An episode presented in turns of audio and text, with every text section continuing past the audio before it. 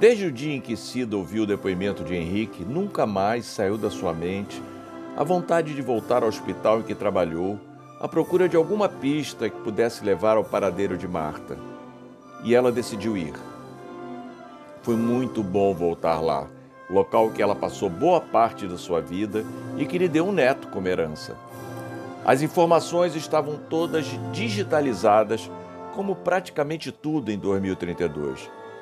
Mas havia muito poucas informações sobre Marta. Não podemos esquecer que ela fugiu sem nem sequer se despedir do filho. Para onde teria ido? Possivelmente voltado para Cracolândia, o lugar que Cida jurou que nunca mais voltaria lá. Ela ficou uns dias pensando em propor a Henrique e Arthur para que fizesse exame de DNA, mas. E se fossem pai e filho? Será que isso iria interferir no afeto que um sentia pelo outro?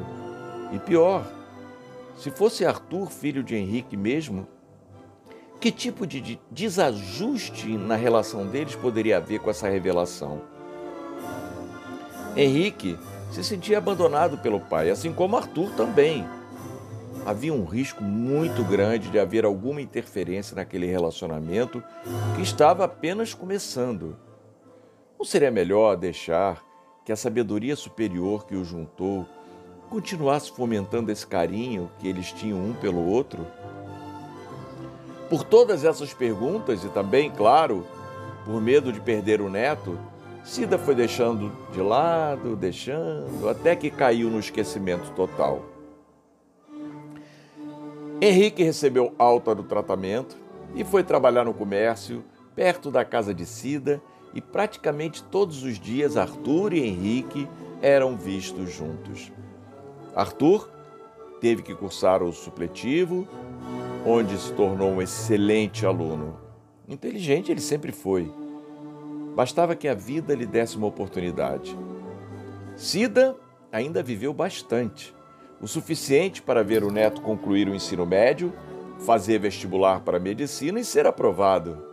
Era muito mais do que Cida poderia esperar. Antes de fazer a passagem, Cida assumiu no cartório a guarda de Arthur, que acabou sendo seu herdeiro no apartamento. Zeneida não conseguiu viver tanto, mas no leito de hospital onde se internou, fez a sua passagem de mãos dadas com o sobrinho.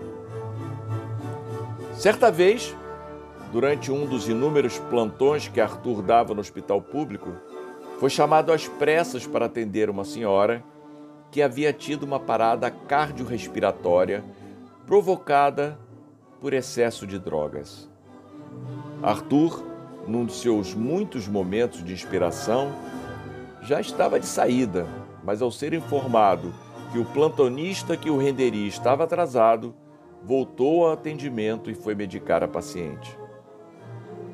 No dia seguinte, ao voltar ao hospital, procurou-a na UTI para se informar do seu estado e pôde travar o seguinte diálogo com a paciente: Como a senhora está se sentindo hoje?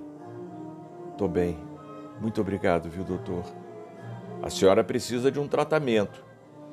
Eu vou lhe dar o endereço de uma clínica que curou o meu melhor amigo. Lá é um lugar ótimo. A senhora vai gostar. O senhor é doutor Arthur, né? Sim. Arthur com TH? Sim, por quê? Por nada curiosidade. Fique bem. No final do meu expediente, eu passo por aqui para trazer o endereço da clínica. Arthur fez um carinho na mão dela e foi atender outro paciente. Nem percebeu que a paciente chorava baixinho, o que acabou aumentando a sua pressão. Foi socorrida pela enfermeira que perguntou: Tá tudo bem com a senhora, dona Marta?